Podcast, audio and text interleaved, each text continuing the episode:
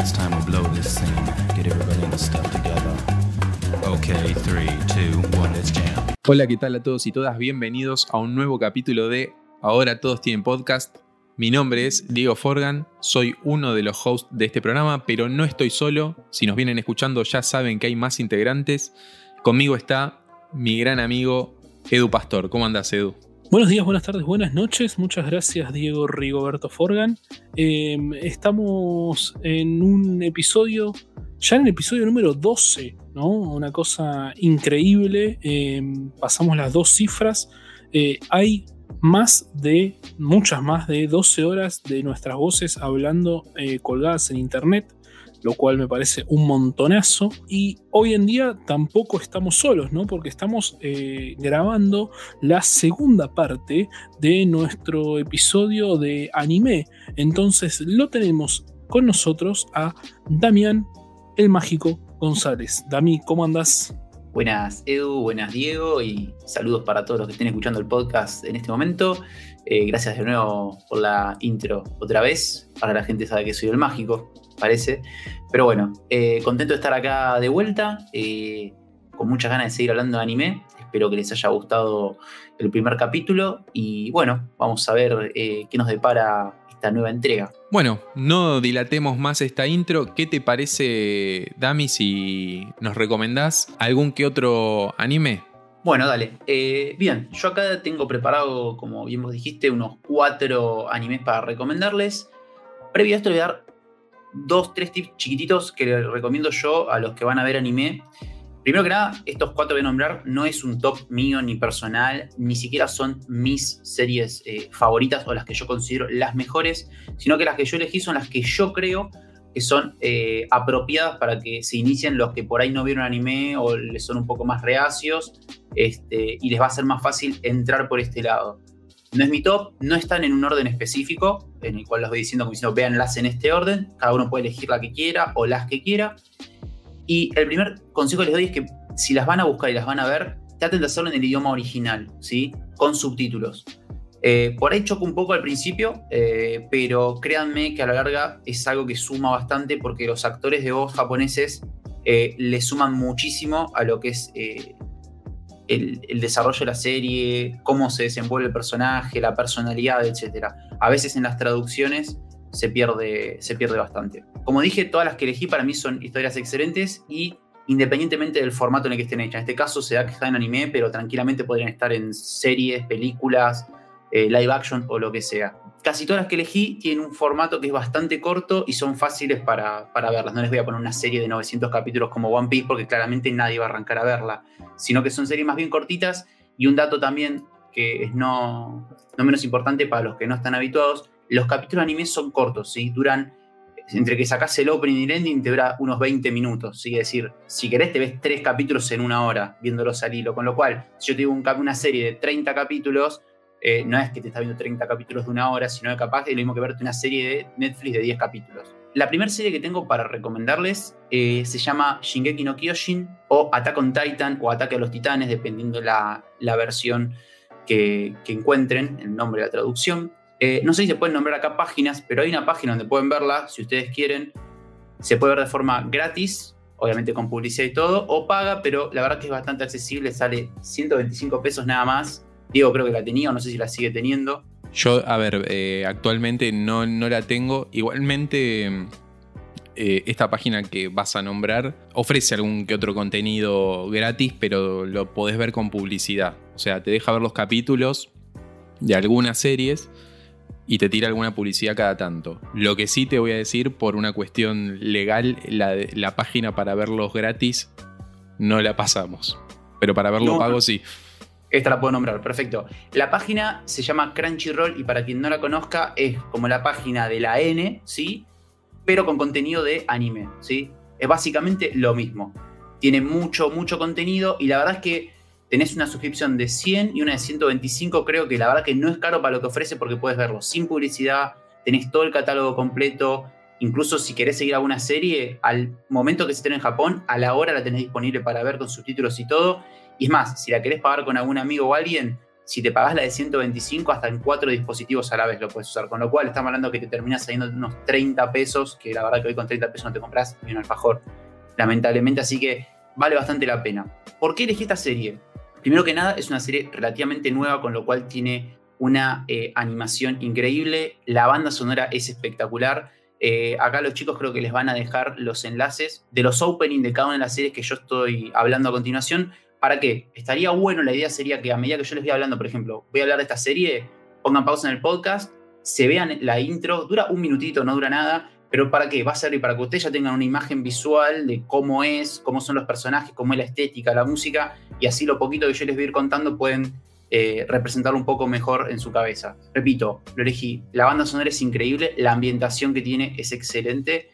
Eh, tiene una animación combinada con CGI que es muy buena, está muy bien lograda porque hay muchas series que no lo logran implementar bien. Tiene cero relleno, que es lo que hablábamos antes, ¿sí? no tiene capítulos en el medio que los tenés que ver y no contribuyen, no aportan a la trama. Y lo principal es la trama, tiene una trama muy rebuscada, da muchas vueltas, que es lo que a mí me gusta mucho en las series y los sucesos se van enganchando uno tras otro, te van revelando información de trama muy a poquito y todo se va conectando de formas inesperadas y pega giros que vos no te los esperás ni por casualidad.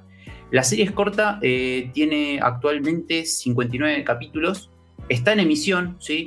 tiene tres temporadas y la última temporada creo que sale a fines de este año, principio del año que viene, o sea que si la van a ver ahora van a quedar medianamente bien parados para cuando salga ver el final este, es una serie que salió eh, su primera temporada en el 2013 y eh, está hecha por el estudio WIT. ¿Cuál es el argumento de esta serie? A ver, la serie nos presenta una sociedad donde 100 años antes eh, aparecieron unas criaturas que llaman titanes, que son unas bestias gigantes con rasgos humanos pero medios deformes, que son, no son inteligentes, no tienen poder de razonamiento, no hablan y lo único que hacen es comerse a las personas. Eh, debido a esto, que nadie sabe cómo aparecieron, eh, empezaban a extinguir a la raza humana. Obviamente, imagínate criaturas gigantes de 15, 20, 5, 8 metros comen a las personas. Y esto básicamente empujó a la sociedad casi hasta la borde de la extinción y los obligó a recluirse a vivir encerrados tras unas murallas gigantes que están construidas de forma circular, concéntrica. Son tres murallas, ¿sí? que tienen nombres, se llaman María, Rose y Sina, y para que sea una idea, tenés una muralla gigante en forma circular, dentro de eso tenés otra muralla y dentro de esa otra. Entre medio de muralla y muralla está la civilización establecida. Obviamente en el centro está los reyes, la, gente más pudiente, más rica, la mejor acomodada y a medida que te vas yendo hacia las partes exteriores está la gente de recursos más bajos, ¿no? ¿Qué nos cuenta la serie? Pasaron 100 años, la gente vive dentro de esas murallas, no volvió a haber registro de que haya ataques de titanes, si bien los titanes estaban fuera de las murallas, la gente está recluida adentro, y un día, de forma totalmente inesperada, aparece enfrente de la muralla un titán que sobrepasa la altura de esa muralla. ¿sí? Las murallas, para que una idea, tienen, creo que, no sé si era más de 30 o 40 metros, fueron construidas justamente por encima de los gigantes más altos registrados. Bueno, aparece un titán que sobrepasa la altura de eso, obviamente siembra el caos entre toda la, la población que estaba ahí. Y este titán, junto con otro que le dicen acorazado porque puede como endurecerse, rompen una parte del muro y hace que empiecen a entrar todos los gigantes que estaban afuera, todos los titanes que estaban afuera. Obviamente entran, se siembra el caos, eh, la gente empieza a salir corriendo para todos lados.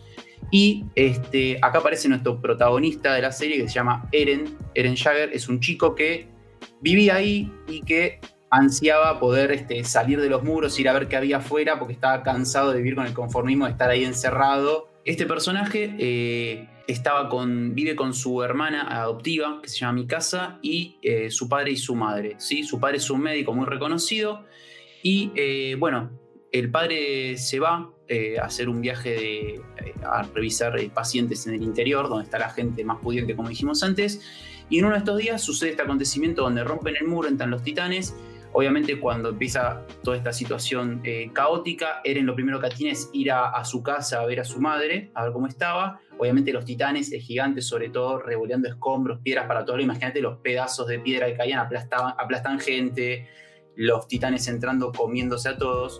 Entonces la gente empieza a retroceder hacia las murallas más internas. En el medio de esto hay que introducir un concepto que acá está lo que se llama la policía militar, ¿sí? que es la fuerza militar, eh, está dividida en tres eh, categorías. Está la Legión de Reconocimiento, que es la que suele salir a explorar fuera de los muros, la que combate con titanes y trata de recopilar información acerca de estas criaturas para ver cómo derrotarlas, así el día de mañana que la raza humana pueda subsistir.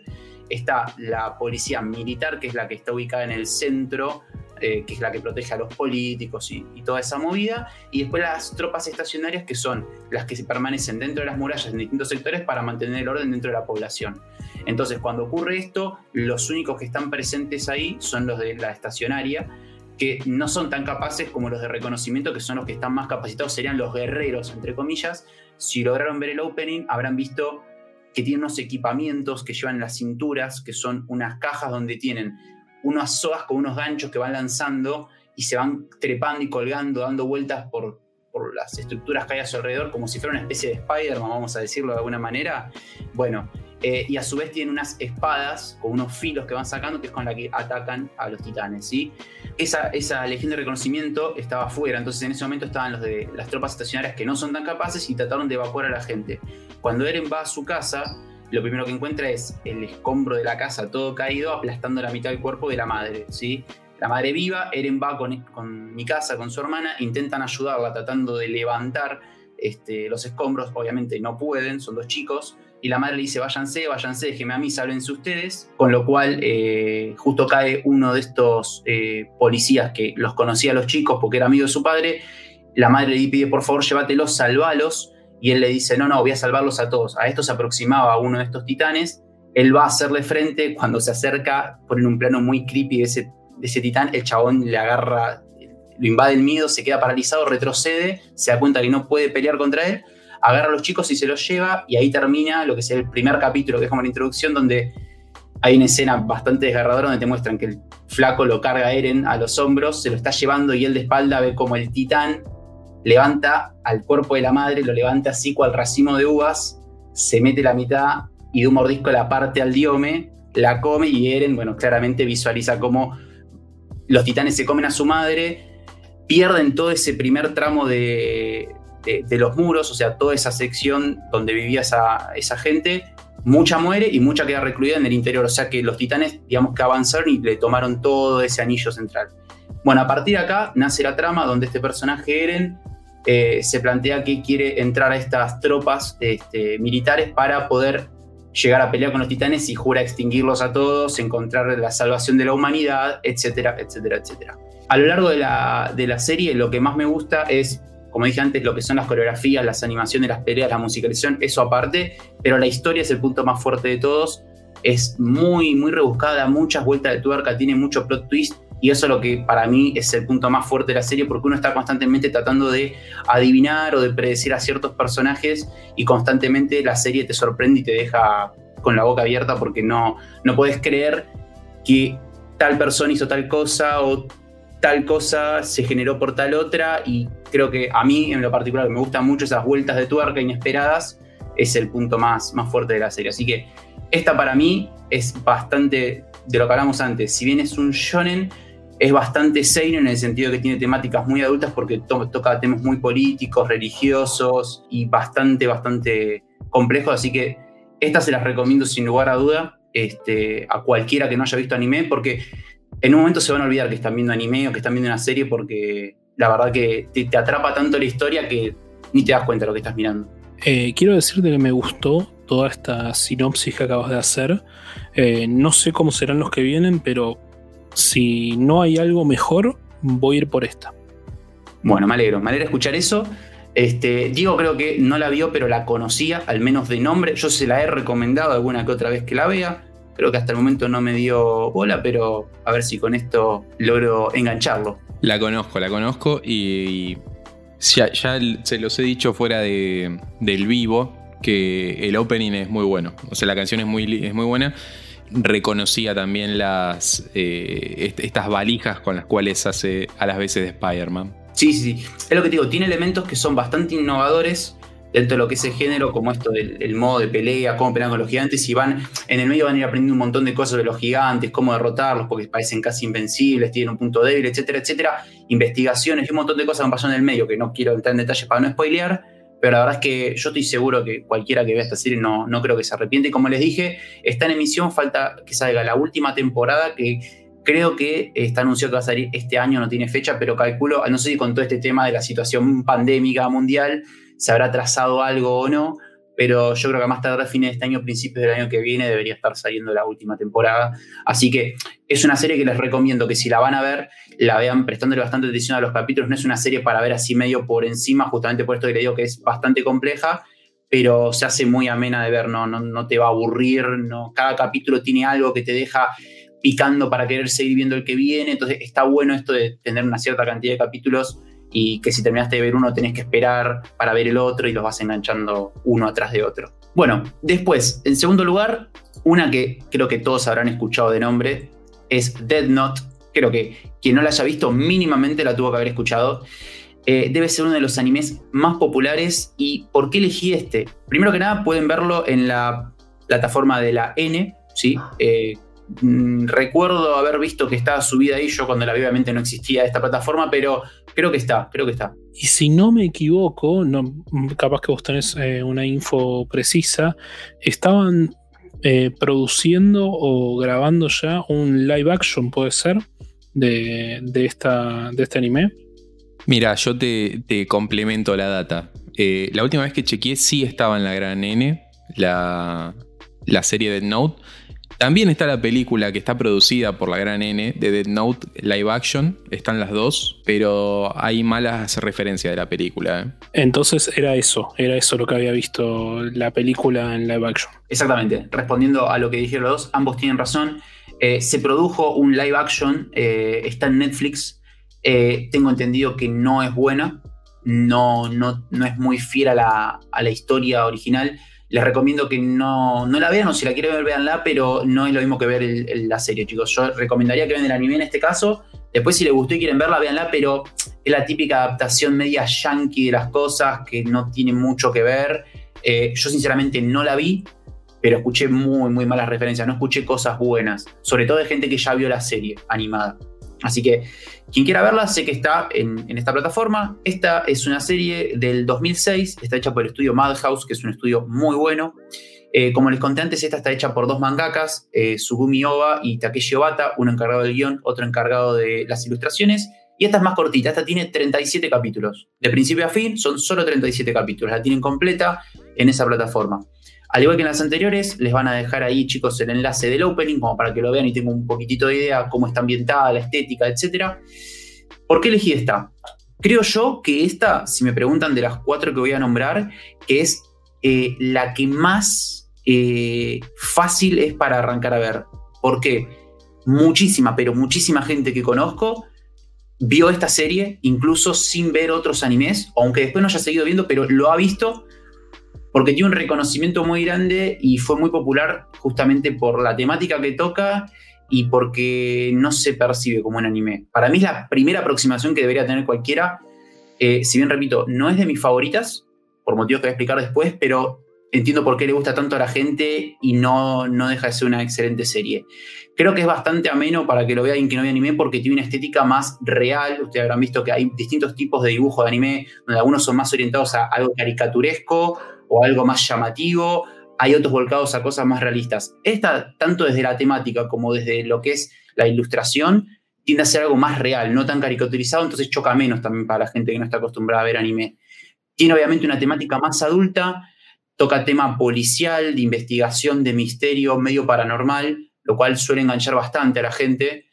A mi criterio tiene uno de los mejores arranques que puede haber una serie. Yo me acuerdo la primera vez que la vi, desde el minuto uno la serie me enganchó. Desde la intro, desde la música, desde la ambientación, desde la temática, todo. O sea, es muy enigmática, te deja siempre con ganas de seguir viendo y el principal motivo es que es bastante profunda eh, todos los temas que toca porque como que intenta explorar mucho y poner en duda toda la idea de la moralidad. Entonces, bueno, como repito, ya la mayoría la habrá escuchado hablar, les hace una pequeña sinopsis y, y explicarle los motivos por los que la elegí. La historia básicamente se centra en un personaje principal que se llama Light Yagami, es un chico estudiante de preparatoria en Japón.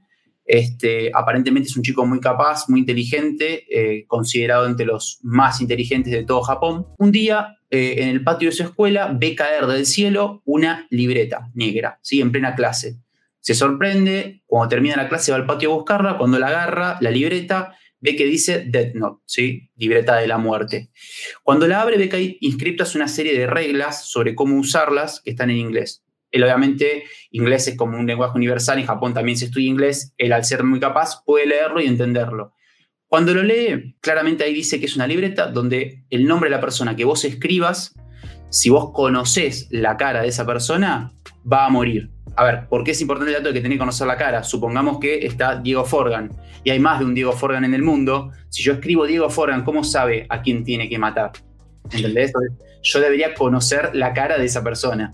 Perdón, pero podrías haber tirado otro ejemplo como Jorge Pérez, alguien que no exista, ¿me entendés? Ah, o sea, que no, sea más genérico. No, no, pero igual creo que viene bien, viene bien para el ejemplo, para entenderlo, sobre todo. Nada, lo tiré porque te estaba viendo a vos y fue lo primero que me vino a la mente, pero eh, era para explicar, no, no, no porque quiera hacerte algo, quédate tranquilo. Eh, bueno, básicamente en esta, en esta libreta explico una serie de normas, como esto de que si vos escribís en una persona y conoces eh, la cara, esa persona va a morir. Si vos no especificás el motivo por el cual va a morir, muere de un ataque al corazón al cabo de 40 segundos de lo que vos escribas. Eh, obviamente podés especificar también la causa de muerte. Por ejemplo, yo puedo decir, eh, Juan González va a morir porque se cae de un décimo piso dentro de dos minutos. Entonces, dentro de dos minutos esa persona se va a dar todo para que caiga de un décimo piso y se muera. ¿Se entiende?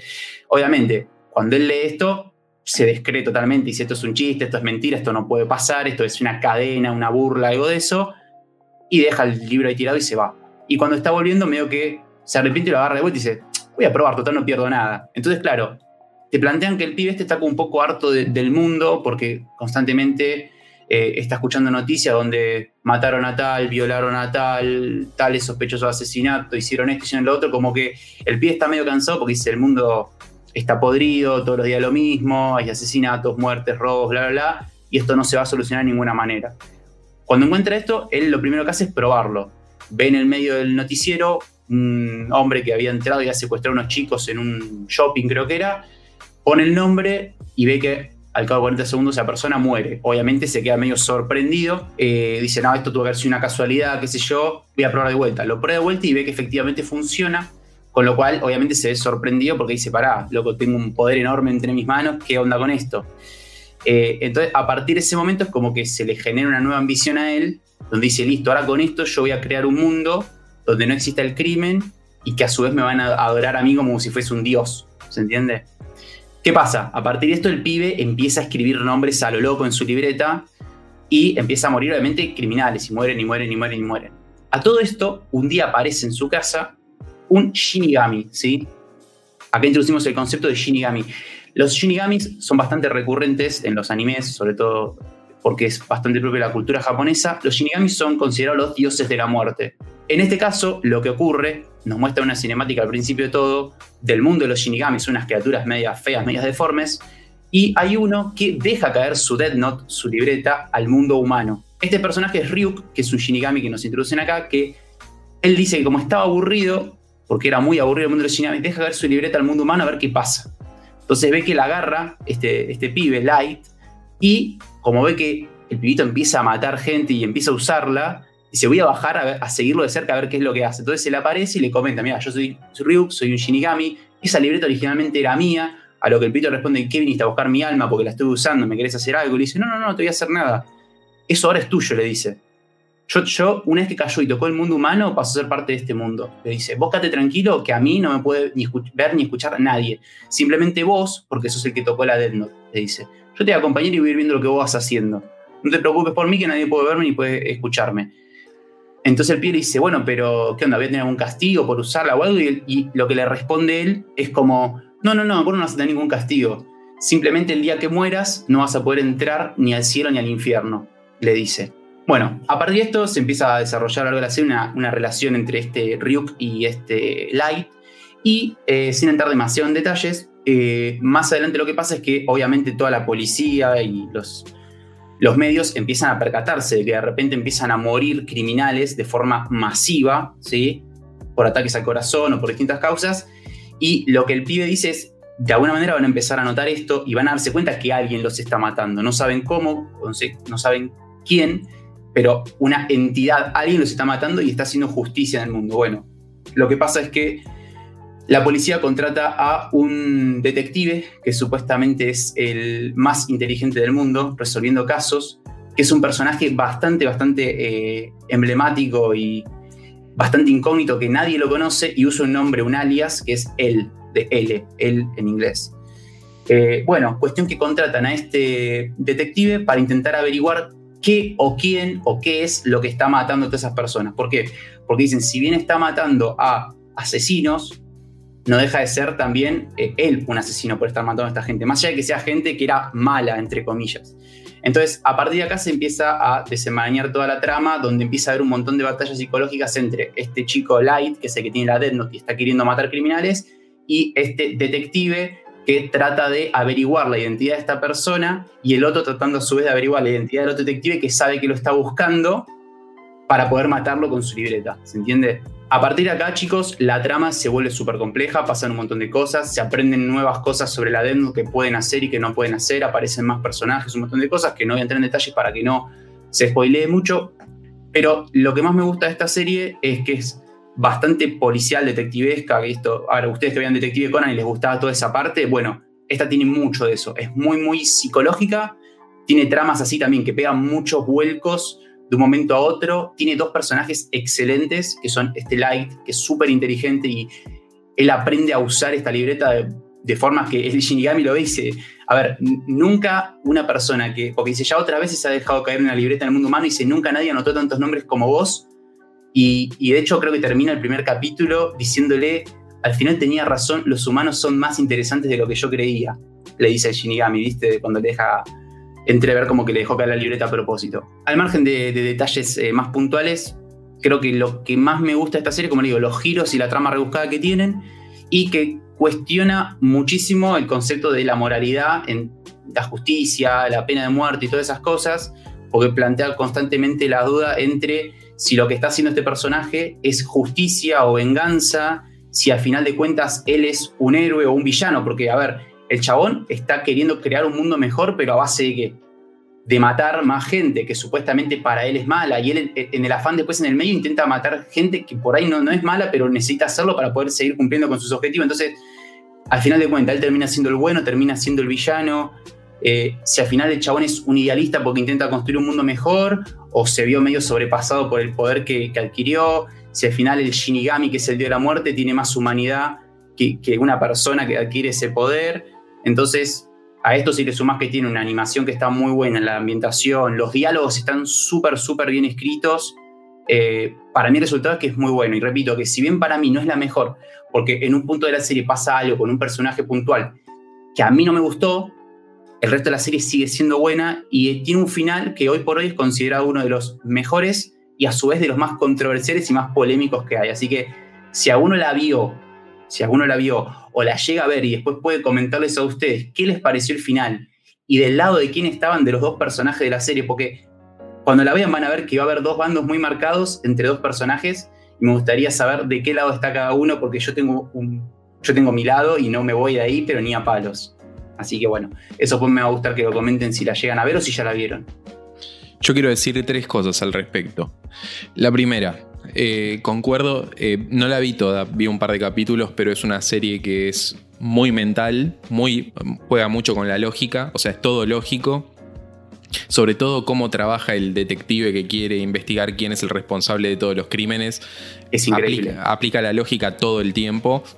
Y vos lo ves y decís, ¿qué carajos, cómo se le ocurrió esto? Pero tiene todo el sentido del mundo. Eso por un lado. Por otro, creo que es, medio como una dinámica así, medio batmanística la que decís vos, o la que tienen los superhéroes, en el sentido de que Batman no mata a sus criminales, porque al matar un criminal, se está convirtiendo en un criminal él mismo. Entonces no lo hace mejor persona que a quien está tratando de, de, de recriminar en sí. Y además también porque cree que todo el mundo tiene su capacidad o su poder de redención. Entonces él cree que todos pueden salvarse de alguna manera. Pero está bueno eso de cómo ok, vos estás matando un montón de criminales, pero eso te vuelve en, de alguna manera en un criminal a vos también. Y por último, que esto no sé si es trivial o no, pero me llama mucho la atención de que una persona que quiere hacer justicia por mano propia y hacer del mundo un lugar mejor se llame Light, que es luz en inglés, es como la luz que es como que quiere traerle luz al mundo que está lleno de oscuridad de alguna manera. Entonces no sé si es trivial, pero me llama la atención. Bueno, eh, para seguir, eh, como tercera eh, serie para recomendar, tengo una que también creo que muchos la habrán escuchado nombrar. sin ir más lejos, hoy por hoy está en mi top 3 de favoritas y de mejores series que he visto. Y yo acá una distinción entre las que para mí son las mejores y mis preferidas, porque yo de preferido te puedo nombrar Dragon Ball y para mí Dragon Ball ni por asomo el mejor anime, pero es mi preferido porque me genera cosas de, infancia de chico, de nostalgia, de que fue lo primero que yo vi, etc. Pero esta, cuando buscas tops de mejores animes, muchas veces está o en el 1 o en el 2, y si no está en el 3. Eh, y mucha gente coincide y la verdad es que es muy, muy buena. La serie es Full Metal Alchemist Brotherhood. Está para ver también en la plataforma de la N, así que no hay excusas, creo que casi todos la tienen. ¿Cuáles son los motivos por los que la elegí? Primero, como digo, es una serie muy popular, es considerada bastante culto en el sentido de que es... Cualquiera que hables que, vio anime y te, le pidas recomendación, decir, esta serie la tenés que ver, eh, es casi considerada de culto. La historia creo que es magistral de principio a fin, o sea, la ejecución que tiene es impresionante. O sea, tiene un trasfondo que es perfecto para mí en todos los personajes. El desarrollo, lo que más me gusta de esta serie es el desarrollo que van teniendo a lo largo de la serie sus personajes, ¿sí? Desde los protagonistas hasta los secundarios, entre comillas, porque yo creo que en esta serie no hay protagonistas y secundarios. O sea, los personajes secundarios tienen tal grado de, interacción con el resto y son tan fundamentales en el desarrollo de la trama que para mí no se consideran secundarios. Y todos tienen una historia y un trasfondo y te terminás encariñando y siguiendo la historia de cada uno porque a su vez después se van entrelazando todo. Entonces, para mí en esta serie son todos esenciales. ¿sí? Si bien la historia principal gira en torno a dos personajes que ahora voy a nombrar, el resto contribuye muchísimo. Y eso es algo que no se ve en muchas series, que por lo general se aíslan mucho los protagonistas del resto del elenco. Esta serie, como dije, tiene una historia muy buena por momentos es muy cruda, es muy dramática, incluso teniendo, si bien esto es considerado un shonen también, eh, y tiene algunos clichés del shonen, el anime plantea muchas dicotomías y muchas reflexiones mucho más profundas de lo que podemos esperar en un anime de este género, que como vimos antes el shonen está orientado más a las peleas, a la acción y, un público un poquito más infantil. Este es como que mezcla por parte la acción y todas las peleas y todo lo que tiene un shonen, pero por otro lado una trama mucho más compleja y bastante, bastante dramática. Esta es una de esas series que calculo que ustedes la habrá pasado con otras series o incluso con películas que uno la ve varias veces después de un tiempo y cada vez que la ves encontrás detalles o cosas que hacen que te guste más, porque vos en una primera pasada dejas pasar varias cosas, valga la redundancia, que no te percatás y ya viéndola la segunda vez y sabiendo más o menos cómo se va a desarrollar, empezás a ver indicios de cosas que están planteadas de antes y que obviamente le da más cimiento a todo lo que va a pasar después. Entonces es una serie que cada vez que la ves, yo creo que la habré visto ya unas tres veces. Eh, la vi de hecho hace, de vuelta hace no mucho con, con Silvina, con mi novia, que ya no la había visto. Me volvió a volar la cabeza y más que la segunda vez que la había visto, por ejemplo. Eh, entonces cada vez que la ves es como que decís, loco, cada vez es más perfecto esto. Y un dato totalmente irrelevante, eh, tiene uno de mis opening favoritos. Así que Ahí les van a dejar también la intro para que lo, vean y lo escuchen un poquitito.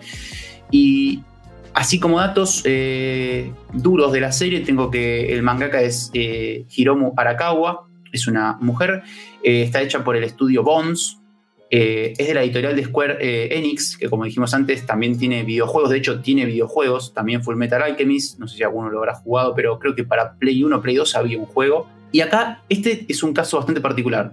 No, no, yo eh, lo, que iba a decir es que no lo jugué el juego porque siento que este era como que tenía que estar muy, muy en la movida de, la serie. Este, en particular también destacar, no sé si vos después lo, ibas a aclarar o no, que tiene dos versiones esta serie que se centran en buscar la que dice Brotherhood, porque esa es la, la que, por lo menos no sé si están las dos en Netflix, pero es como que la aposta es esa. Este, y también creo que Netflix había hecho la versión live action de esta también, que no sé si está buena. Me dirás vos. Sí, exactamente. Justo, justo iba a nombrar eso. Cuando vayan a buscar esta serie para verla, a ver, en manga, repito, hay uno solo, ¿sí? Series animadas hay dos adaptaciones y difieren. En los primeros 13 o 15 capítulos creo son exactamente iguales y después se bifurcan y siguen caminos distintos. Esta que es la que yo les recomiendo puntualmente es la que se llama Fullmetal Alchemist Brotherhood, de Hermandad. Esta sé que está en Netflix, no sé si también está la otra. Si están las dos, fíjense de ver Brotherhood. Eh, esta es la que tiene la historia fiel o que continúa exactamente igual a la historia del manga. La otra cambia, ¿sí? Eh, la primera serie animada, la primera adaptación, que no es la Brotherhood, salió en el 2003 y tiene 52 capítulos. ¿Qué pasa? Cuando hicieron esa serie, el manga todavía no estaba terminado. Esto es algo que a veces pasa, que la producción del anime a veces tiende a alcanzar al manga. Entonces, ¿qué pasa? Muchas series lo que hacen es meten relleno o la, la, estiran para dar tiempo a que el manga avance con su historia para después poder continuarla y otras veces directamente siguen inventando su propia historia. En este caso, la autora dijo que quería que tenga un final diferente y que no sea repetido al del manga, por eso se continuó una historia diferente a la que tenía eh, originalmente el manga. Varios años después, en el 2009, decidieron hacer una adaptación de la obra original, que es esta Brotherhood, donde ahí sí, de principio a fin, sigue la historia del manga. Esta es la que en particular estoy recomendando yo. A ver, las dos son muy buenas, ¿eh? Las dos son buenas. Para mí, la mejor es Brotherhood. Este, esta es un poquitito más larga, tiene 64 capítulos. También está en la plataforma de la N. Y si mal no recuerdo, en la plataforma de la N creo que está dividida como en cinco temporadas, que creo que son de 12 o 13 capítulos cada una. Y respecto a lo que decía Diego de live action, es cierto, hace no mucho salió un live action, yo no lo vi, pero tengo entendido que es muy bueno, de hecho es de los mejores live action que se hicieron hasta ahora. Así que si alguno quiere verla o si la vio y quiere comentar su opinión al respecto, eh, estaría bueno también saberlo. Hay pocos live action, de hecho de Shingeki no Kyojin que les conté antes también hay uno, no lo vi, y también hay de series como Samurai X, etcétera, que algunos tengo entendido que están muy muy buenos, otros son medio falopa. Te agrego en esta sección que es googleando en vivo, en Netflix está todo, o sea, está absolutamente todo, la live action, Brotherhood y la otra también, está todo, todo, todo. Perfecto, bueno, no se pueden quejar, tienen ahí todo al alcance de la mano. Eh, yo les recomendaría que arranquen por Brotherhood, si después quedan muy cegados y muy manija con la serie, pueden verse la otra serie y pueden verse también el live action. Esta serie además lo que tiene que al ser un poco más nueva, porque se hizo en el 2009, la otra es del 2003, tiene un poco de, más calidad, digamos, a nivel de animación y todo eso, pero ambas son muy buenas. Dejando esto de lado, eh, sentándonos un poquito en lo que es el argumento de la serie o, de qué trata, esta serie nos, nos, ubica en un mundo que tiene una estética medio steampunk, este, incluso, si bien es eh, Amestris, creo que se llama eh, donde transcurre todo es ficticio, es inventado, no es una, ubicación real, eh, está situado como si fuese ambientado una época después de la revolución industrial, medio steampunk, donde la alquimia es el conocimiento más avanzado conocido por la humanidad, ¿no? Y básicamente la premisa de la serie está basada en el principio básico de la alquimia, que dice que para conseguir algo tenés que ofrecer otra cosa de igual valor. En torno a este concepto va a girar todo el planteo de la serie y es mucho más profundo de lo que parece a simple vista. Eh, la historia eh, básicamente nos cuenta eh, la aventura de dos hermanos, que son los hermanos Elric, se llaman Edward y Alphonse, tienen 15 y 14 años, que de chicos, bueno, ellos vivían con su madre y con su padre, fueron abandonados por su padre de un día para otro él se fue, nunca más volvió, quedaron solos con su madre, que al cabo de unos años ella enferma y termina falleciendo. ¿sí? Obviamente ellos quedan medio devastados, obviamente siempre con rencor hacia el padre porque no saben por qué motivo desapareció, se fue, y ellos dicen como que a causa de ello que los dejó solos, su madre murió, etc. Bueno, cuando ellos mueren, quedan viviendo con eh, una amiga de ellos que se llama Winry y su abuela. Perdón, ellos no mueren. No, ellos no dijiste, cuando ellos mueren. Uy, perdón. Mala no, muere la mamá nomás. Muere la madre, perdón, perdón. Quise decir cuando ellos quedan huérfanos, perdón, mala mía. Cuando ellos quedan huérfanos, mm, los acogen o se van a vivir con esta Winry y su abuela, ¿sí? Que era, conocía al padre de ellos. En un mismo pueblito, ellos vivían en un pueblo alejado, tipo campo, ponele. Y bueno, se quedan viviendo con ellos. ¿Qué pasa? Ellos eran muy chiquititos, ellos creo que tenían, creo que esto pasa 3, 4 años antes de la edad que les dije antes, o sea, imagínate, tendrían 11 y 10 años, 9 y 8 años por ahí, no recuerdo exactamente. ¿Qué pasa? Ellos empiezan a investigar e instruirse en el tema de la alquimia, ¿sí? Obviamente su padre era un alquimista bastante reconocido, bastante eh, inteligente, tenía un laboratorio, como si fuese una especie de galpón en su casa, y obviamente ellos de chiquititos eran muy capaces, muy inteligentes y se ponen a practicar con el tema de la alquimia. ¿El papá era Nicolás Flamel o no? Eh, no, no precisamente, pero bien podría haber sido. Y por ahí tiene un, cromo en, las ranas de chocolate de Harry Potter, ¿eh? Y ojo, habría que verlo. Habría que chequear ahí si no hay un, crossover, ¿no? Crossover. Pero bueno, eh, básicamente ellos eh, pasan varios años investigando, instruyéndose en el tema de la alquimia, haciendo pruebas. ¿Por qué? Porque ellos tienen un objetivo y era intentar revivir a su madre, ¿sí? A través de la alquimia. Lo cual en esta serie te plantean que está considerado un tabú la transmutación humana, es decir, tratar de, mediante alquimia, revivir a una persona que fue muerta. Justamente por esto que te hablan de que vos, por cada cosa que quieres obtener, tenés que ofrecer algo de igual valor a cambio. Esa es la ley de la alquimia. Este, ellos te muestran, por ejemplo, si él quiere hacer un caballito de madera, ¿no? usando alquimia, vos tenés que poner el equivalente en materiales a lo que necesitas ahí. Entonces entregás eso y puedes generar lo otro. Entonces vos imaginate lo que te van a pedir a cambio para tener una vida humana. Pero bueno, está considerado un tabú, pero hay registro de que supuestamente se puede hacer. Entonces, ¿qué pasa? Ellos se la pasan investigando, investigan todo lo que es la composición del cuerpo humano, ¿viste? Tanto gramo de azufre, tanto de esto, tanto de carne, tanto de otro, bla, bla, bla. Cuestión que ellos un día intentan revivir a su madre a través de la transmutación humana. Después de hacer incontables cálculos, números y todo, pensá que son dos chicos de 19 años que intentan revivir a su madre. Bueno, ¿qué pasa con esto? Al intentar romper este tabú de la transmutación humana, la consecuencia es que por esta ley de intercambio equivalente, Edward, que es el hermano mayor, pierde la pierna izquierda, su hermano Alphonse pierde todo su cuerpo, y en el medio de la transmutación, Edward lo primero que atina para salvarlo es sellar el alma de su hermano en una armadura de hierro que había ahí en, la, en el galpón. Entonces hace un sello de sangre, hace una transmutación para sellar el alma de su hermano en ese cuerpo de la armadura, y a cambio de eso también pierde su, eh, sí, sí, claramente como está haciendo Edu, una fumada cósmica esta serie, pero créeme que todo tiene mucho sentido. Este, obviamente con el contexto que estamos poniendo, ¿no? Claramente. Entonces, bueno, básicamente pierde también su pierna izquierda, eh, perdón, su brazo derecho.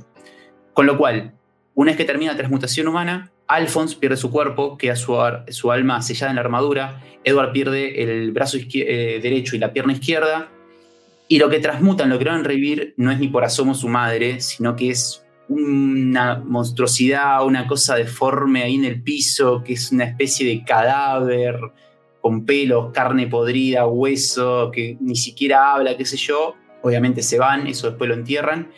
Y a partir de ahí, obviamente, les genera un trauma a los chicos. A partir de acá, te plantean que empieza el viaje de ellos donde intentan recuperar a sus cuerpos y para eso obviamente lo tienen que hacer mediante alquimia y están investigando y se juran conseguir lo que se llama la piedra filosofal, que es lo que les va a permitir poder recuperar sus cuerpos a través de la alquimia. La piedra filosofal supuestamente te da poderes que están más allá de las leyes de la alquimia, donde vos podés incluso llegar a crear o producir cosas sin respetar esta premisa del intercambio equivalente. Entonces, eh, a partir de acá ellos eh, obviamente estaban viviendo con esta chica y su abuela, Obviamente tiene un montón de tiempo de recuperación donde Al eh, quedó sin cuerpo y Edward le falta un brazo y una pierna.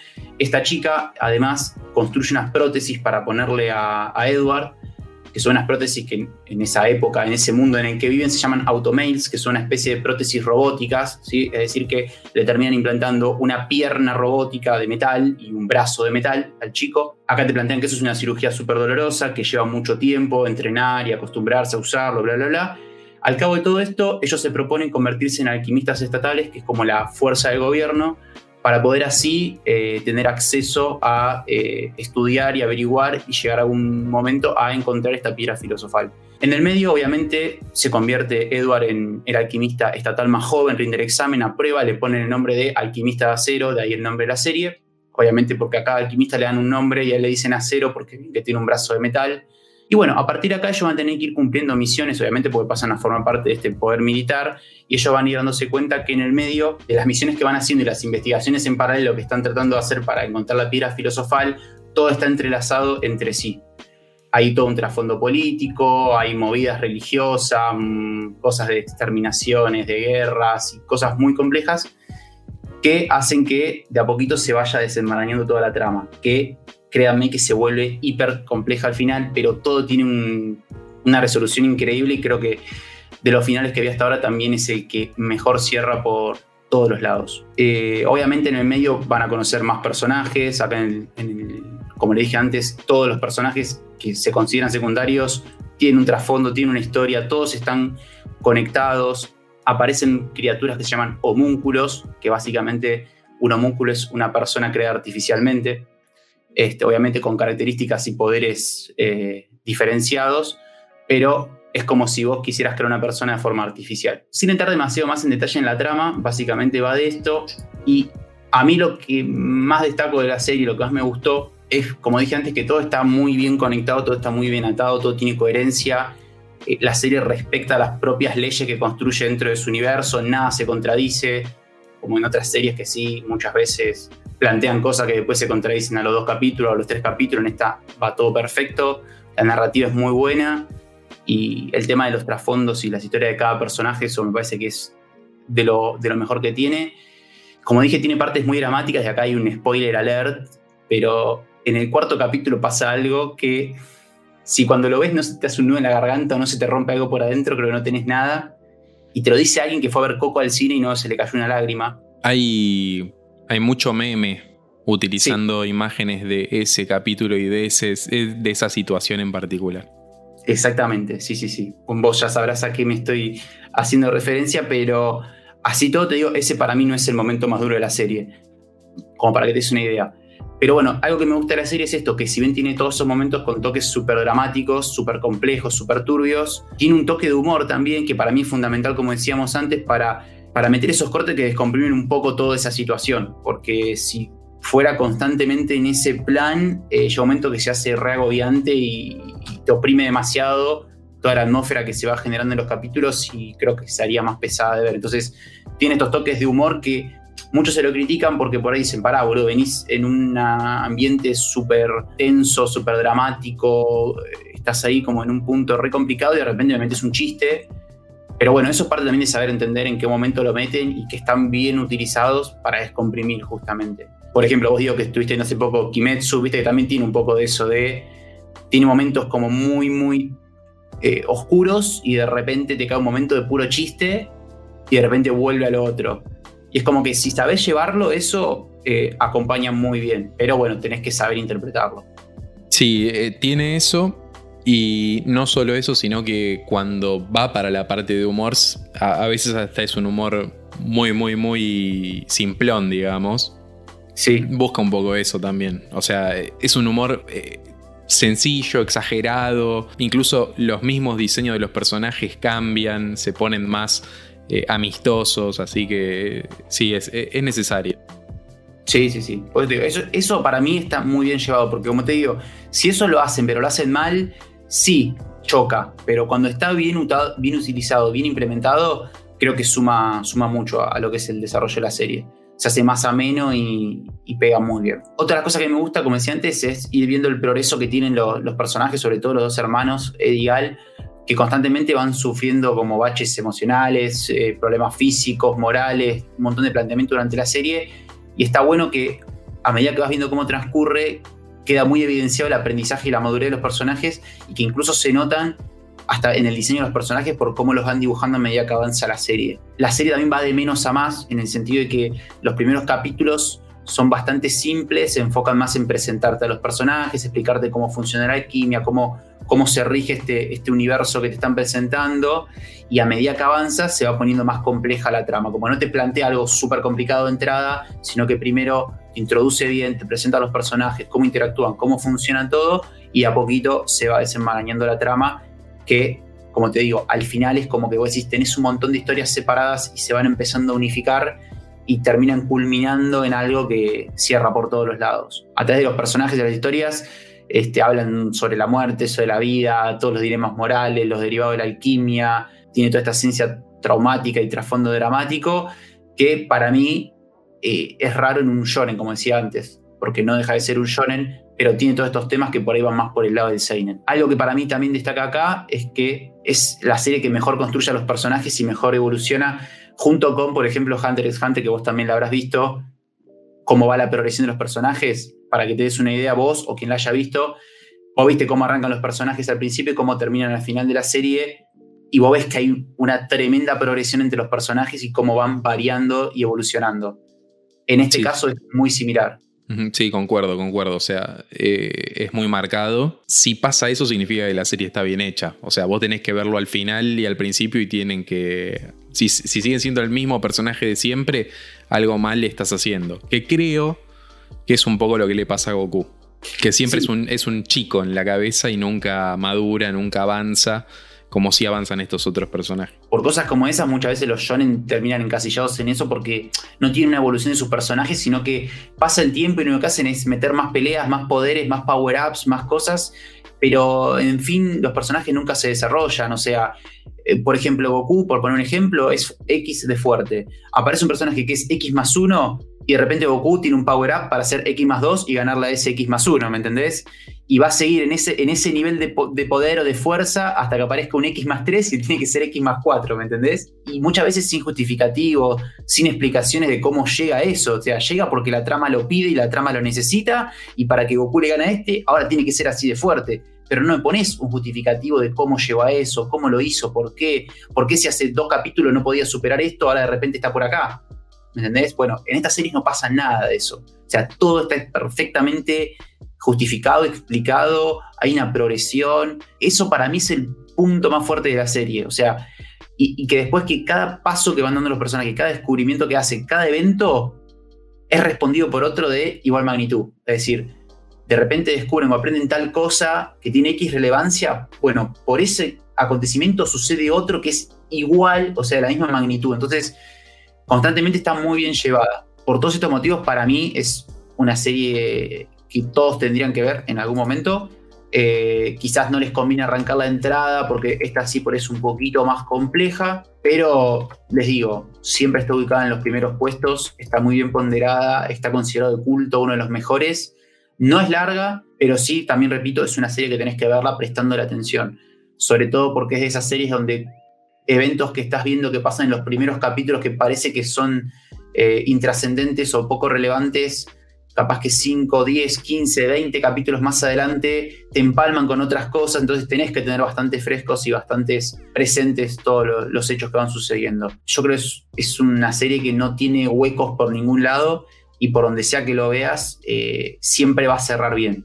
Y el final es un momento culmine yo lo volví a ver hace poco y medio que quise lagrimear en el final, eh, así que yo esta la recomiendo fuertemente. Vamos con la última.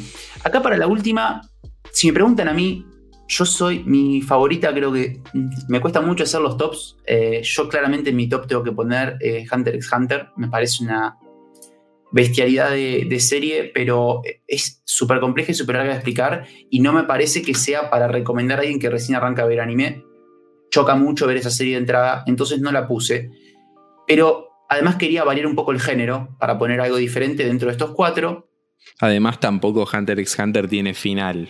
No, si bien tiene un final, el arco, eh, la serie sigue en emisión, el manga, y está bastante parado porque Yoshihiro Togashi, que es el mangaka, eh, hace años que tiene diagnosticados problemas de salud, saca capítulos muy cada tanto, entonces avanza muy lento. De hecho, estuvo muchísimos años parado sin avanzar la serie. Entonces, lamentablemente para los fanáticos de Hunter x Hunter es bastante triste no saber si algún día se va a terminar siquiera el manga y mucho menos que haya una adaptación en anime. Sobre todo porque el arco que se está escribiendo ahora es una bestialidad, yo que estoy al día con el manga, eh, y ojalá antes de morir me pueda llegar a ver la serie terminada y sobre todo una adaptación animada porque la adaptación animada que se hizo en el 2011, que es la que viste vos y la que vi yo, Está muy bien llevada.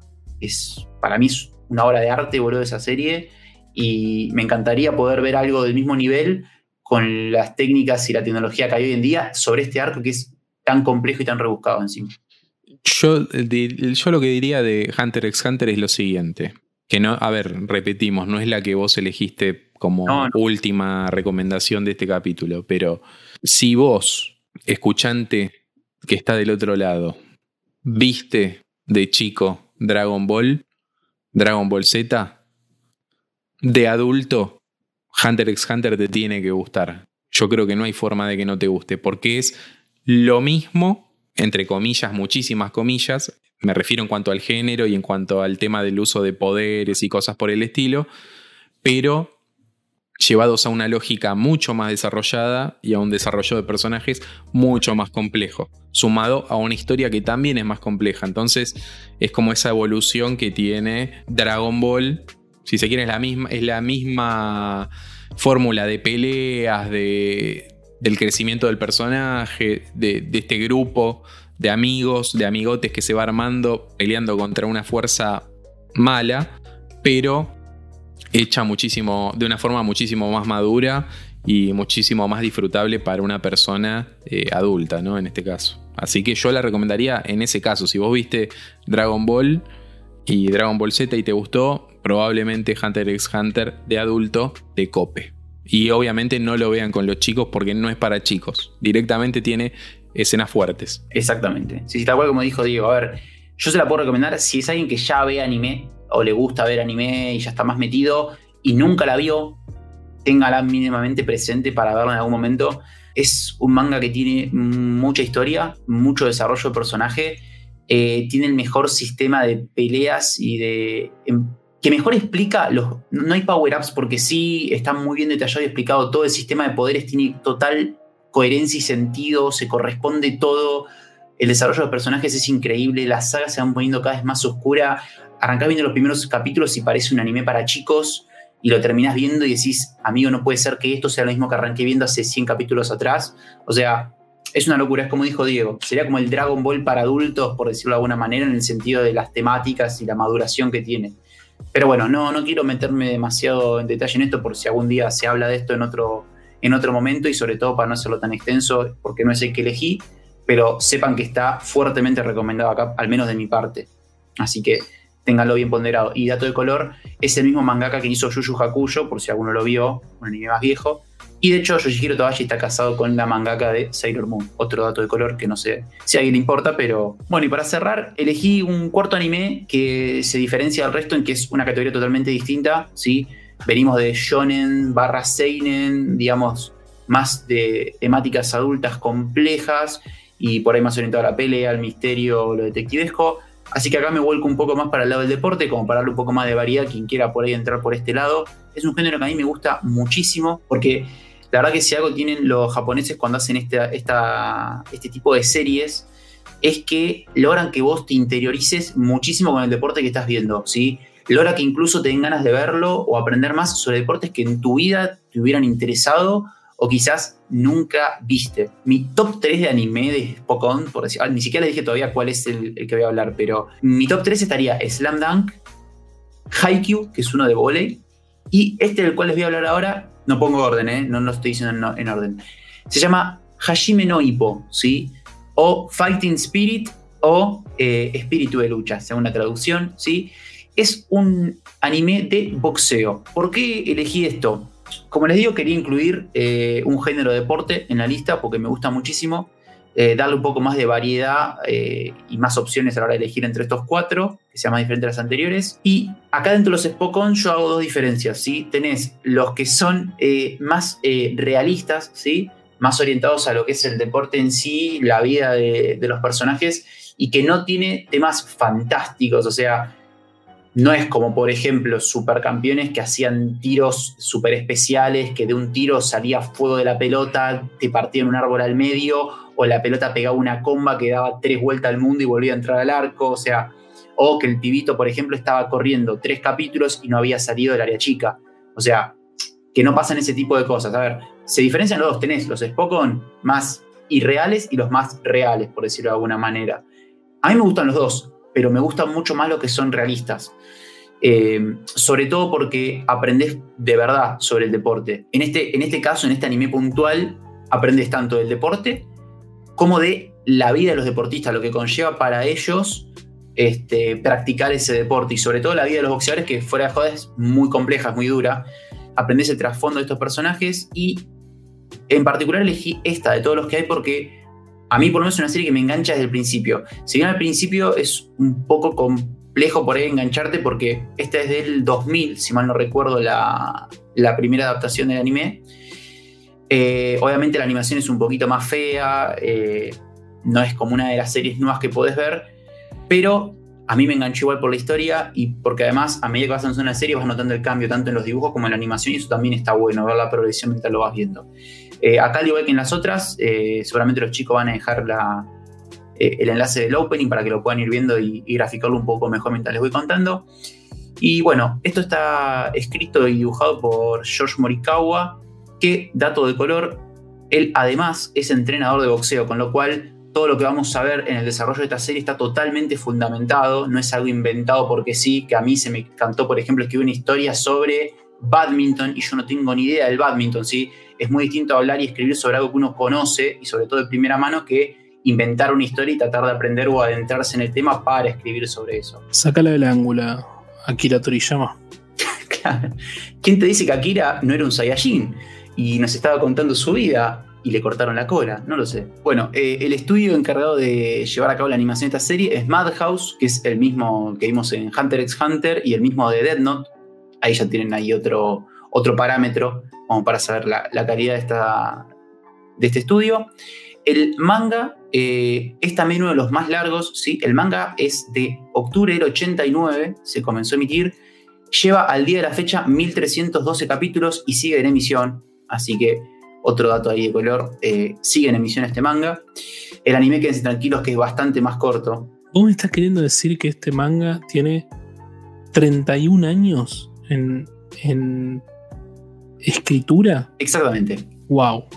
Increíble, boludo. Y sigue siendo uno de los más populares, sobre todo en este género. Perdón, ya, que nos metimos en ese tema, ¿cuál es, si es que no lo nombraste y no, no me estoy acordando, ¿Cuál sería el más largo, el, manga más largo hasta el día de hoy que estamos grabando este podcast? ¿Se sabe? ¿Sabrías decirlo? Eh, bueno, mira, Edu, eh, tengo entendido que de anime el más, más largo, o sea, el que más capítulos ha sacado es uno que es muy, muy popular en Japón, que se llama Sasae-san, y que es eh, de género tipo comedia, pero medio tramposo, o sea, cuando te diga la cantidad de capítulos, no me vas a creer, pero tiene más de 8100 capítulos, pero son bastante cortitos, eh, no son capítulos tan largos como el resto de las series, pero no deja de tener 8100 capítulos. ¿Desde qué año se está transmitiendo esto para tener 8100 capítulos?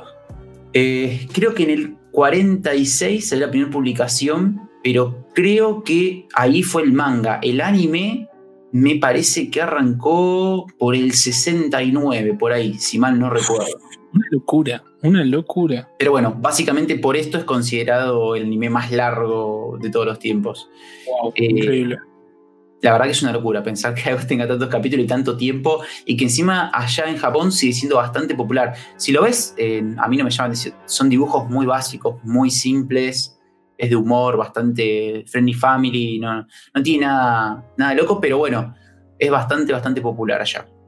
Y a nivel de manga, no sabría decirte exactamente cuál es el más largo ahora, pero me parece que si no era Detective Conan o Capitán Suasa, están por ahí, creo que sí, en emisión los dos. Eh, Detective Conan sé que tiene una cantidad bestial de capítulos. Imagínate, te estoy diciendo, Hajime no Hippo tiene 1300, Detective Conan tiene más que eso. Debe tener arriba de los 1500. No, no sabría decirte el número exacto, tendría que googlearlo ahora, pero no sé si es relevante. Y sigue en emisión. Así que quédate tranquilo que series largas hay montones. Bueno. Pero bueno, volviendo a Jimeno Hippo, como les decía, el manga eh, se estrenó en octubre del 89, lleva alrededor de más de 1300 capítulos al día de la fecha, y el anime, eh, quédate tranquilo que no, no abarca todos esos capítulos del manga, si uno quiere seguir viendo la historia, sí, cuando termine el anime va a tener que leer el manga, que de hecho es bastante recomendable porque la historia es muy buena, yo no estoy al día, me falta, pero leí bastante más y se pone muy buena. Eh, el anime salió su primera adaptación en el 2000, como les conté antes, tiene 76 capítulos.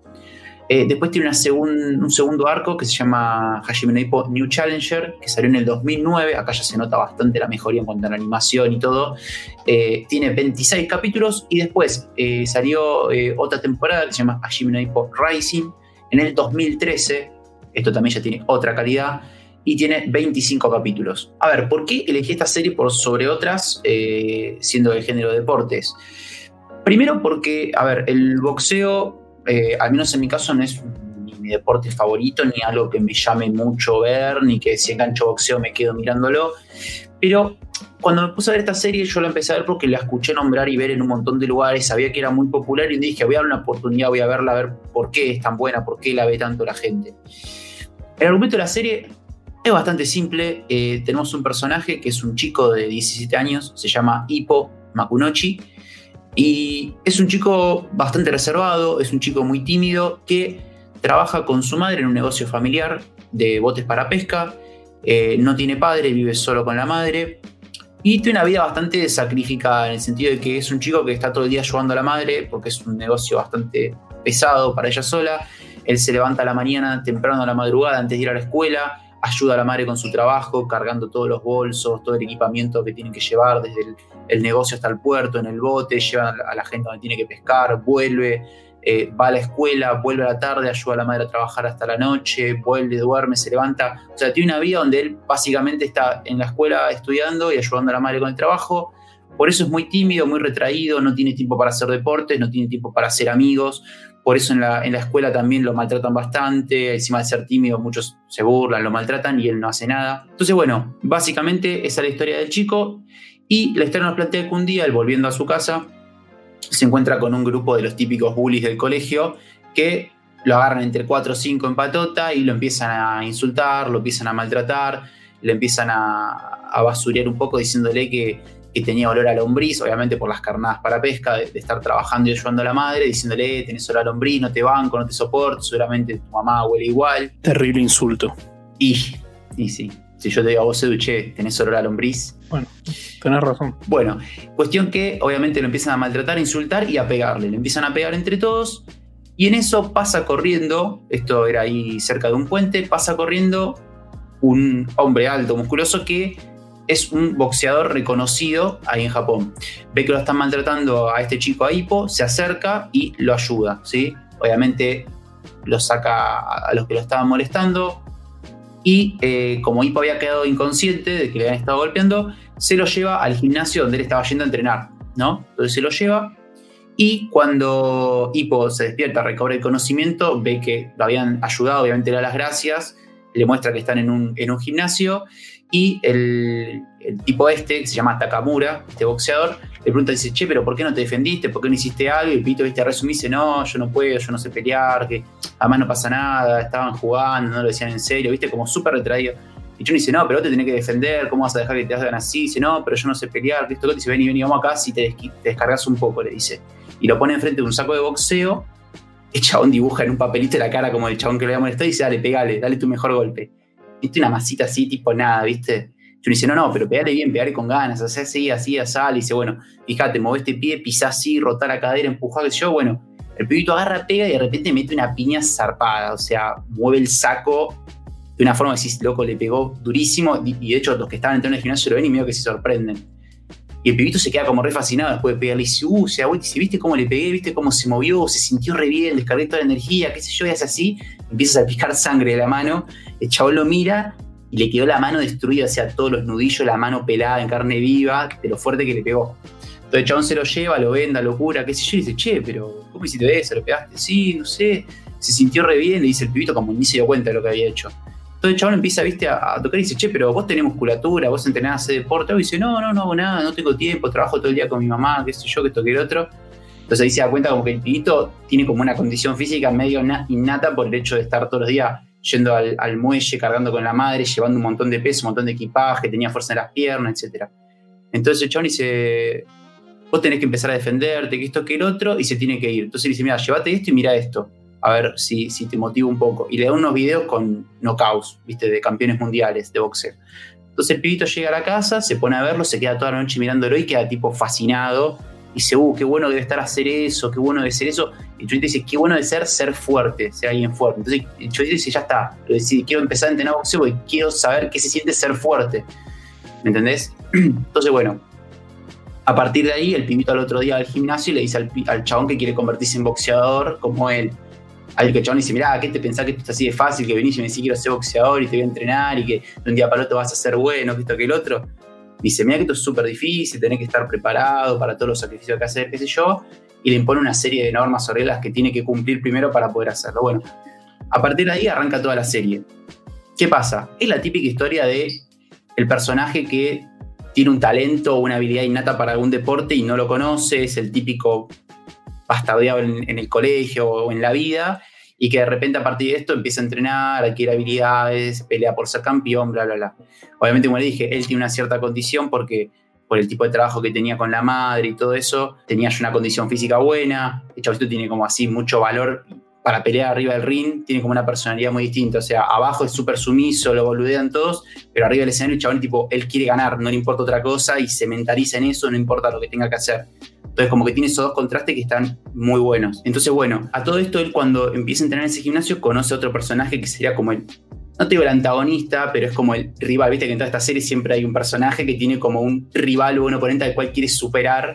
Si ustedes vieron el Slam Dunk o se acuerdan, estaba Sakuragi, que era el Colorado, que era el que aprendía a jugar al básquet, pero tenía las condiciones dadas para ser bueno, y estaba Rukawa, que era el, el innato, el que viene jugando al básquet desde que tiene cinco años, súper prodigio, súper grosso, y se establece una especie de relación de rivalidad entre ellos. Bueno, acá conoce a este Miyata que es hijo de un exboxeador y que tiene la misma edad que Hippo, es un pibe, pero tiene muchísima más experiencia porque viene compitiendo y peleando y entrenando hace años.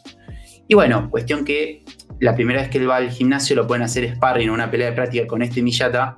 Y otro está re confiado, como re sobrándolo, como este pitch no sabe ni cómo se para, ni cómo se pega, ni cómo se esquive, medio que empieza a bastardear. Y el otro momento le calza una que lo duerme, ¿no? Entonces termina ganando esa pelea y el otro queda súper resentido. Y bueno, a partir de ese establece esto de que entre los dos se pactan que el otro va a entrenar y va a mejorar para ser mejor que él, porque otro sabe que le ganó y que no es mejor en realidad. Y dice, bueno, nosotros tenemos que encontrar y vamos a definir esto, una pelea en un ring, en un torneo oficial. Entonces, justo se pueden entrenar porque venía el torneo de novatos de Japón y se prometen que van a llegar a la final, cada uno por su lado, y van a enfrentarse. Bueno, esa es como la, trama base principal, pero en el medio van pasando un montón de cosas. Imagínate que estoy hablando que tiene 1300 capítulos, no van a ser 1300 capítulos hasta que ellos dos se enfrentan. El anime se va basando en todas las peleas que va teniendo este equipo a lo largo de su carrera. Arranca desde novato, este, todos los obstáculos que se le van poniendo y cómo los va superando y que se tiene que ir eh, evolucionando y superando a sí mismo para, hacerlo. ¿Por qué elegí esta historia? Eh, básicamente los puntos que a mí más, más me gustaron. Primero porque, como dije antes, si bien plantea la historia típica del personaje que tiene un talento para cierto deporte y su destino es ser el campeón y ser el mejor y vencer a todos, no es tan así.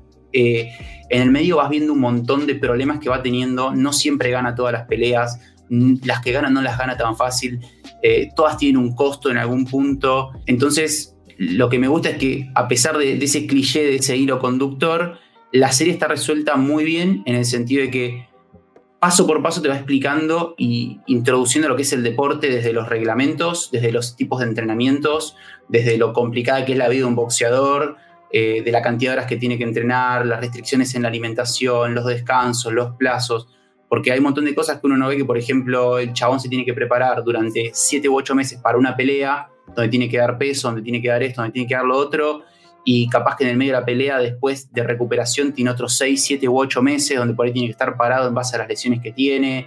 Eh, tiene un montón de cosas que a mí al menos me, gusta aprender e internalizarme del deporte que por ahí no ves.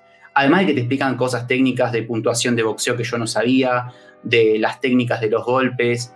Eh, repito, no es fantasiosa, no es que en el medio de la pelea el chabón va a meter un puño con un rayo y le va a dar electricidad al otro o le va a sacar la cabeza del lugar y el chabón va a seguir peleando, o sea, no van a pasar esas cosas. Pero tiene la exageración y la espectacularidad justa, o sea, no es una pelea total 100% eh, real, que vos decís es un embole porque una pelea de boxeo, capaz que están dos minutos midiéndose separados donde no se pega una piña, acá vas a tener más, uh, tomá, te pongo una, te devuelvo la otra, pero está como en el balance y en el punto justo. Entonces, eso para mí está muy bueno y lo complementa, como digo, con las tramas que tiene por fuera los personajes.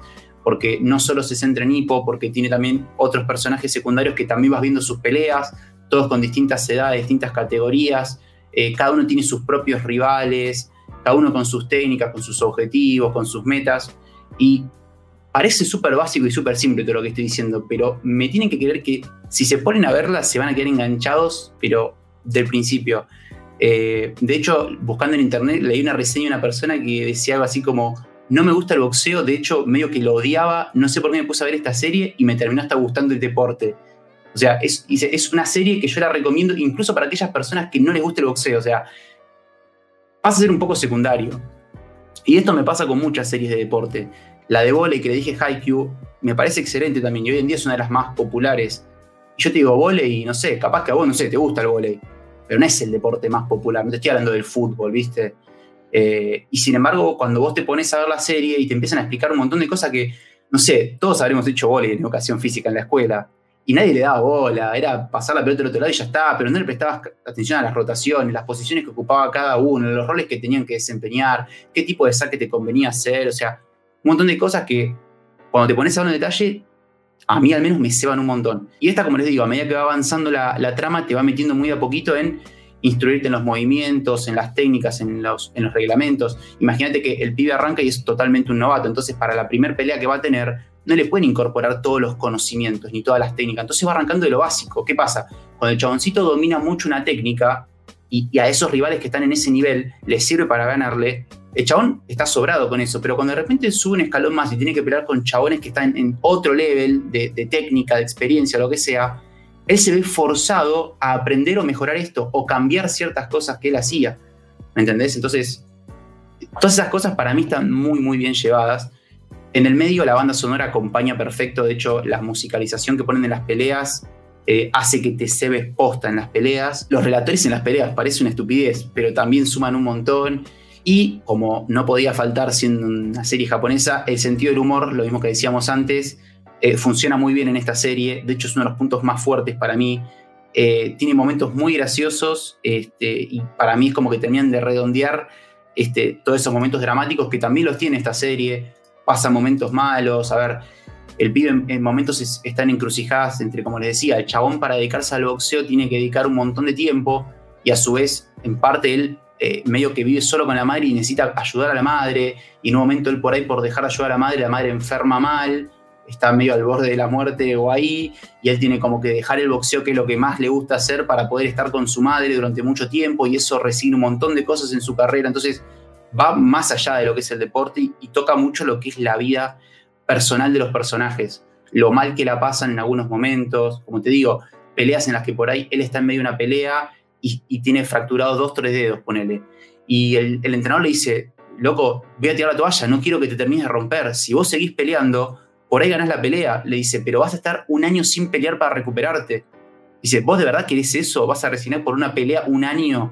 literal, y él le dice, a ver, está peleando con un chabón que era su amigo, y dice, yo le prometí que en la pelea iba a dar todo, no puedo tirarme a menos porque no quiero que él sienta que yo le regalé la pelea o lo que sea. Yo voy a pelear hasta a pleno, me dice, si me rompo las dos manos y no puedo boxear más, no me importa, pero esta pelea la termino. ¿Entendés? A ese nivel llevan algunas cosas y posta que llegan a, llegan a tocarte algunos personajes y de hecho hay, eh, fuera de lo que es esto, ya en el manga, pasan algunos acontecimientos que no te esperas ni ahí y son muy, muy heavy. Eh, pero bueno, eso quedará para quien quiera seguir leyendo el manga una vez que termine la serie. Eh, y creo que no les dije dónde verla, pero en Crunchyroll, que es la que les recomendé antes, sé que está seguro la última temporada. Ahora, las primeras dos yo creo que las vi por fuera de Crunchyroll, en Netflix no está, no la busquen porque no está.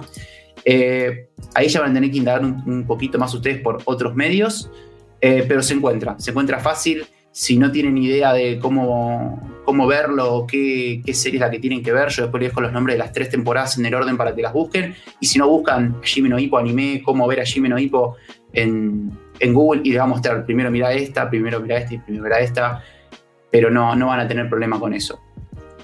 Así que bueno, esta en resumen sería la cuarta serie, que es la de deportes. Y bueno, ahora me gustaría que ustedes me cuenten un poquito de las cuatro que les recomendé, cuáles son las que más les llaman la atención, si hay alguna que ya decidieron que van a ver, cuál quieren ver primero.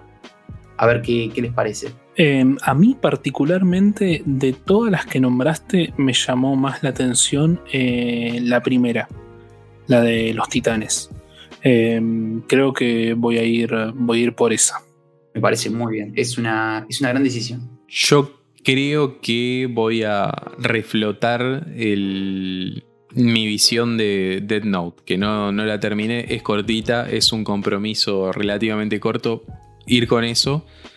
Y en un futuro el gran pendiente que tengo es Full Metal Alchemist, así que tengo que hacer eso, sobre todo porque está en Netflix y no tengo excusa, lo puedo ver en la tele directamente, así que eh, va por esos dos. Alguno quizás alguno de los dos. En fin, esas son las cuatro recomendaciones que nos acaba de hacer Damián González, eh, nuestro amigo. No lo, no lo dijo, así que le vamos a preguntar qué tal la pasó, qué onda y obviamente que pase sus redes sociales, sus métodos de contacto.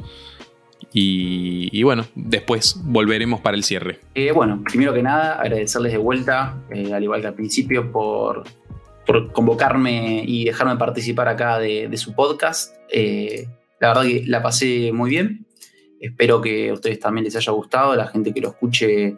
No digo que van a salir todos hechos unos otakus, pero al menos ahora, cuando le nombren algún que otro término relacionado por ahí tiene un poquito de idea y quizás alguno hasta le dio ganas de ver alguna de estas series. Como dijeron ustedes, si en algún otro momento quieren hablar más en profundidad o de alguna serie en particular o de algún género en particular, no tengo problema. Pueden, pueden avisar cuando quieran, saben que de estas cosas puedo hablar horas y no, no me aburre para nada. Este, espero que se haya hecho ameno y no, no demasiado tedioso ni, ni demasiado pesado. Este, y nada, este, agradecer más que nada que eso. En cuanto a las redes, como decías vos, eh, si quieren después pasar mi Instagram o lo dejan ustedes escrito, así no, no hace falta andar mencionándolo acá. Este, tengo el mío donde yo de paso tatúo y pueden ver, yo me dedico específicamente en género de anime, sobre todo, que es lo que más me gusta, así que ahí pueden ver algunos trabajos. Y nada más que eso. Eh, mira, yo creo que con la sinopsis que diste de las recomendaciones de hoy, eh, más de uno va a tener ganas de ver alguna de las series que recomendaste.